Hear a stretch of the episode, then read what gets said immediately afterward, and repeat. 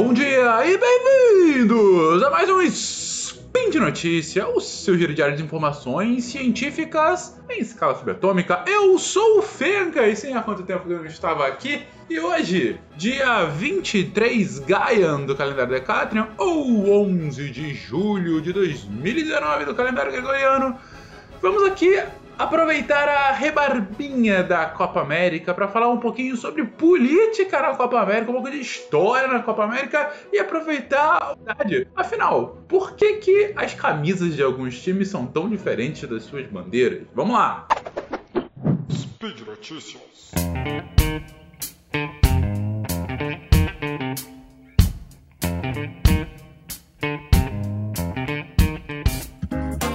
Queridões, como vocês podem ter ou não acompanhado, há pouquíssimo tempo o Brasil sagrou-se campeão pela nona vez da Copa América, vencendo na final o Peru por 3 a 1 e conquistou assim o seu nono campeonato.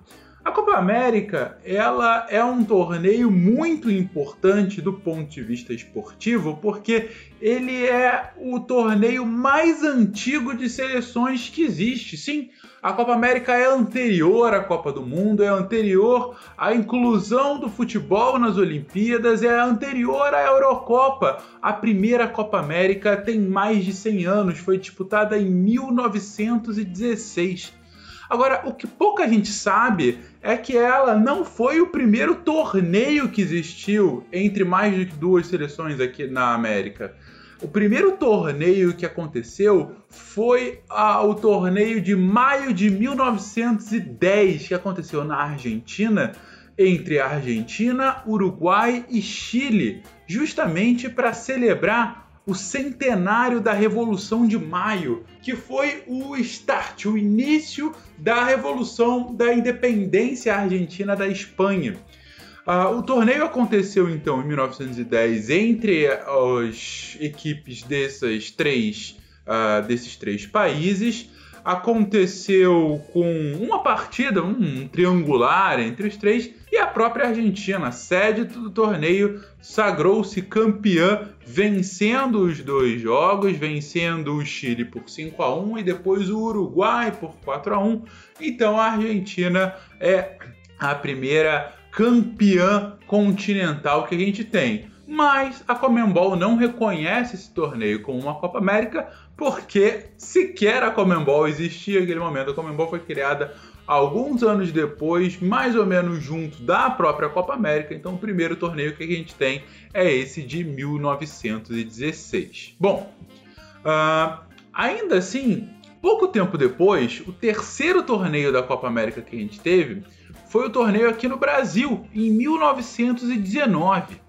E foi a primeira vez que o Brasil foi sede de qualquer tipo de competição nesse sentido. O Brasil se tornava uma referência literalmente internacional, sediando o torneio. A primeira Copa América tinha sido em 1916 na Argentina, em 17 a gente teve um torneio no Uruguai e em 19 o torneio aconteceu no Brasil. Na verdade, em 19 o torneio aconteceu no Rio de Janeiro em específico, né? Todos os jogos aconteceram no Rio de Janeiro, especificamente no Estádio das Laranjeiras, que por muito tempo foi a sede do Fluminense. Bom, continua sendo a sede do Fluminense, o Fluminense não joga mais seus jogos oficiais lá, uh, mas na verdade, o Estádio das Laranjeiras, até 1949, mais ou menos, ele foi o primeiro e o grande estádio nacional. Ele tinha uma capacidade de 20 mil pessoas, que para a época era um negócio gigantesco, e todas as grandes partidas da seleção brasileira era disputado no Estádio das Laranjeiras. Mas por que, esse torneio foi especialmente importante para o Brasil naquele momento? Bom, porque o Brasil de 1919, gente, estava com um, estava sofrendo vários problemas, estava num, num momento histórico especialmente complicado. Para começar, 1919 é mais ou menos o momento do final da Primeira Guerra Mundial, que, claro, não tem nenhum tipo de é, palco de guerra aqui nas Américas, uh, mas que tem a sua influência, tem seu impacto na economia e na sociedade de todo mundo. Mas mais do que isso, o que vem de fato para a América que influencia sobremaneira a nossa sociedade é a gripe espanhola. Brasil de 1919, assim como boa parte do mundo, é acometido pela, pela gripe espanhola e principalmente em São Paulo você tem um surto dessa doença que muita gente fica enferma, muita gente inclusive chega a falecer inclusive o próprio presidente Rodrigues Alves. Então, você tem uma doença é, que, diferentemente de outras doenças, ela não separa ricos de pobres. Então, acaba sendo uma comoção literalmente completa da sociedade nacional naquele momento. E não só isso, outra coisa que vem da Europa, mais ou menos nessa época, é o comunismo, é o anarquismo. A gente está é, é, começando a viver, começando a experimentar as primeiras ondas revolucionárias na Europa. A gente tem que lembrar que dois anos antes a, a, a Rússia te, sofre uma um grande a, a comoção nacional por conta da sua revolução de 1917 uh, e o início do que viria a ser a União Soviética. Então, essas correntes de mobilização proletária naquele momento acabam chegando num Brasil que, claro, tem uma, uma na época, uma produção industrial pífia, mas que, se vocês reparem bem, tinha uma configuração muito próxima à Rússia daquele momento. Tem que lembrar que, uh, por mais que Marx falasse que a revolução ela, a revolução proletária aconteceria num país de capitalismo avançado, em que a indústria estivesse muito avançada, numa Alemanha da vida, numa França, ela acaba acontecendo na Rússia, que era um país essencialmente agrário, com uma indústria ainda bastante embrionária, que era justamente o caso do Brasil de 1919 e, um Brasil vivendo já na República, mas numa República extremamente oligárquica, muito concentrada, de voto censitário uh, e com questões sociais, como, por exemplo, uma gripe sem solução ainda a serem resolvidas. Então, o Brasil estava passando sim por convulsões sociais muito relevantes. Então, o torneio de 1919 acontecendo na então capital da República, Rio de Janeiro, ele é especialmente relevante para construir parte da, da própria identidade nacional. É claro que o, o, futebol ainda não é tão aproveitado quanto ele viria a ser, principalmente a, a, partir da Copa de 1950, que é sediada no Brasil e que você tem realmente uh, uma, uma comoção mais do país como um todo, o Brasil chegando à final e acaba perdendo e tal mas é a partir do torneio de 1919 que você começa a ter um despertar de um sentimento nacional, de orgulho nacional por conta de uma vitória. Mas você não tem ainda um torneio em escala global nessa época. A primeira Copa vai acontecer em 1930. O Brasil, então, ele é sede do torneio de 1919 o Brasil ele acaba vencendo a primeira partida do Chile de 6 a 0 e dizem que foi, foi um momento em que o público lotou o estádio e vibrou muito. Na verdade, tinha tanta gente querendo ver, mas tanta gente querendo ver, e somente 20 mil lugares, que a época, bom, para quem mora no Rio sabe que hoje em volta das Laranjeiras é toda pinhada de prédio e tal, mas na época você tinha muitos morros e as pessoas tomaram os morros para conseguir ver o jogo, porque era muita gente querendo participar, querendo estar tá ali vendo é, é, e tendo orgulho daquele selecionado que o representava. Bem, depois dessa vitória sobre o Chile, o Brasil vence de 3 a 1 uh, ah, da Argentina e ao vencer a Argentina de 3 a 1 a gente estava derrotando uma das campeãs do torneio, né? E, enfim, que já tinha sido sede, campeã de 1910. É, e, então, era mais ainda aquela questão do orgulho nacional e do Brasil se qualificando para enfrentar o atual campeão, o Uruguai, que é justamente a última partida do Brasil. E o Uruguai a gente enfrenta e empata por 2 a 2 na época, ainda não havia a questão do saldo de gol, porque quando empatou por 2 a 2 o Uruguai também tinha vencido as suas duas primeiras partidas, mas por um saldo menor. Se fosse um torneio hoje, o Brasil seria campeão por conta do saldo. Na época não existia, o que houve foi uma final, um jogo final entre os dois, as duas times. Então, em 29 de maio de 1919, Brasil e Uruguai jogam mais uma vez, empatam por 0 a 0 e a partida vai parar na prorrogação. Gente, faz tanto tempo que isso aconteceu que nem a disputa de pênaltis existia pro futebol naquele momento. O que aconteceu foi uma, uma prorrogação. A prorrogação continua em 0 a 0 por 30 minutos e acontece o, o Golden Goal, né? O gol de ouro. Ou seja, quem faria o primeiro gol seria o campeão. E então, depois de 122 minutos de futebol, Friedenreich, o grande craque brasileiro, o primeiro grande craque brasileiro, um negro, filho de um alemão com uma é, lavadora negra aqui brasileira, Friedenreich faz o gol, o gol da vitória, o gol do título brasileiro e leva a galera à loucura. É o primeiro grande título brasileiro, é o primeiro título nacional de fato que a gente tem e o primeiro momento de glória do futebol brasileiro.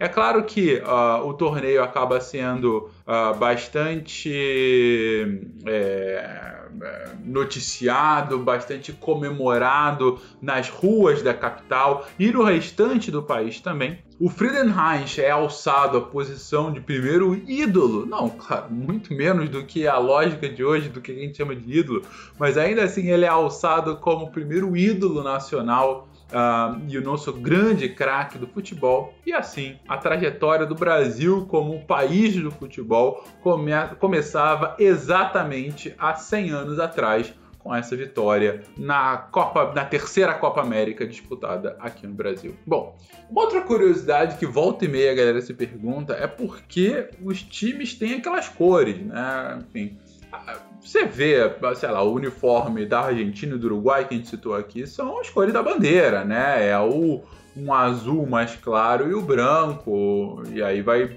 trabalhando nos tons de azul. Ah, o Chile, que também já foi comentado aqui, também sempre um vermelho, branco e um azul mais escuro, que são as cores da bandeira. E por que, que o Brasil é amarelo? Bom, tem o amarelo na nossa bandeira. A, a, camisa oficial hoje brasileira é amarela com o calção azul, mas é, vocês já devem ter ouvido essa história, mas de qualquer forma, essa não foi a primeira camisa oficial brasileira. O Brasil, inclusive nessa final de 1919 e ao longo de toda a sua história até a Copa de 1950, o Brasil jogava com camisas brancas. Camisas brancas, uh, e por muito tempo foi realmente a nossa marca. É, e deixou de ser justamente após a derrota para o Uruguai em 1950. Disse que o trauma foi tão grande que é, a CBD, a antiga CBF, resolveu mudar essa camisa pela camisa amarela e a camisa amarela acabou conquistando o tricampeonato mundial em 58, 62 e 70 e acabou entrando pro, pro imaginário internacional como a amarelinha, né? Mas outros, outras seleções do mundo jogam com camisas que não tem nada a ver com a sua bandeira. Talvez a mais famosa dela seja a Holanda, que joga com uma camisa toda laranja, e às vezes inclusive com calção laranja também. Em geral é o calção branco, mas também já jogou com calção laranja. E não existe laranja na bandeira da, da Holanda, então por que afinal a Holanda joga toda de laranja? Bem, a laranja, na verdade, ela simboliza as cores oficiais da dinastia real do país, da, do rei do país, da casa de Orange de, de Nassau. Orange, laranja. Por conta disso que a Holanda, os, os Países Baixos, acabou selecionando o laranja para jogar como a sua camisa. Outra seleção muito famosa que joga com cores que não estão na sua bandeira é a Itália. A, Ito a Itália joga de azul, sendo ela a tricolor branca, verde e vermelha. Mas por que azul? Não poderia ter escolhido qualquer uma das, das outras cores da bandeira. A segunda camisa deles é branca, mas por que a azul como primeira camisa? Ah, na verdade, também no início do futebol uh, italiano, eles começaram a usar a bandeira que era da casa, da, da, casa real de Saboia, né? que era a casa de antigos monarcas italianos, inclusive do atual, do rei Emanuel III. Mais uma vez foi a casa real dando as cores uh, para aquele selecionado. E como eles acabaram vencendo a Copa de 1934 com a camisa azul, acabou entrando mais uma vez no imaginário uh, uh, internacional a Azurra, né? Até hoje a Azurra a seleção da Itália.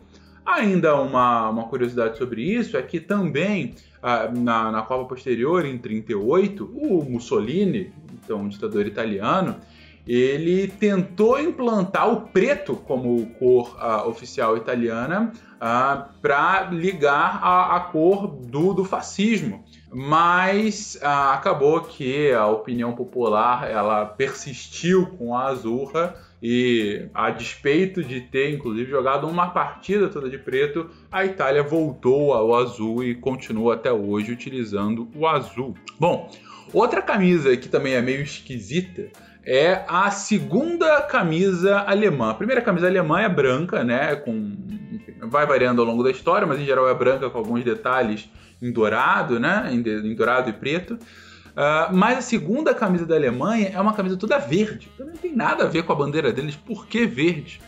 Uh, tem algumas histórias sobre isso, né? A, a, versão oficial é que a verde é parte da, das cores da Federação Alemã de Futebol, então ela colocou isso. Mas a história mais legal que eu, que eu acho, enfim, e como é mais legal, eu vou colocar aqui como a, a verdade, mentira, mas é uma das explicações, é que a primeira vez que a Alemanha jogou de verde foi em novembro de 50, logo depois da Segunda Guerra Mundial. Segunda Guerra essa, é necessário dizer aqui, da culpa dos alemães com relação ao que foi feito né, durante a guerra e depois da sua derrota, os horrores que foram feitos ao longo daquela história. E existia realmente um sentimento de muita culpa, de vergonha uh, do, do, do, alemão. Né? A Alemanha estava tendo que reconstruir a sua imagem, inclusive a Copa foi muito importante para isso, quando eles ganharam em 54, no Lago na reconstrução da identidade nacional, enfim. É, mas a Alemanha, naquele momento, ela estava é, precisando restaurar essa, essa identidade, mas ainda com bastante vergonha. E disse que, naquele momento, ah, vários países tinham ah, essa questão de distanciamento da Alemanha, mas um país que acabou tendo uma solidariedade única, ímpar, com relação ao selecionado alemão, foi a Irlanda. E, e inclusive, em determinada partida, é, teve uma troca de camisas entre os dois times e tal. E aí a federação, como reconhecimento por essa solidariedade, passou a adotar o verde, o mesmo verde irlandês. Mais uma vez, isso é mitologia, não se sabe exatamente se isso aconteceu, mas eu achei interessante de mencionar aqui. Bom, o Spin já tá gigante, o editor vai brigar comigo, então eu acabo por aqui. Agradeço vocês mais uma vez acompanharem o Spin de Notícia, esse programa tão legal que a gente gosta de comentar aqui. Se você, inclusive, que esse programa tão legal que a gente gosta de fazer todo dia para vocês aqui. Inclusive, se vocês quiserem comentar o que eu comentei aqui, se vocês quiserem adicionar curiosidades relacionadas à Copa América ou às as cores das camisas dos times, deixa aí seu comentário no site, deixa aí, mande um e-mail para contato.com.br. E se você quiser apoiar esse e outros projetos, tal qual o SciCast, SciKids Contrafactual, o Portal Deviante, nos apoie, tanto no Patreon, quanto no Padrim, quanto no PicPay. É isso, minha gente boa. Um beijo para vocês e até amanhã. Tchau, tchau.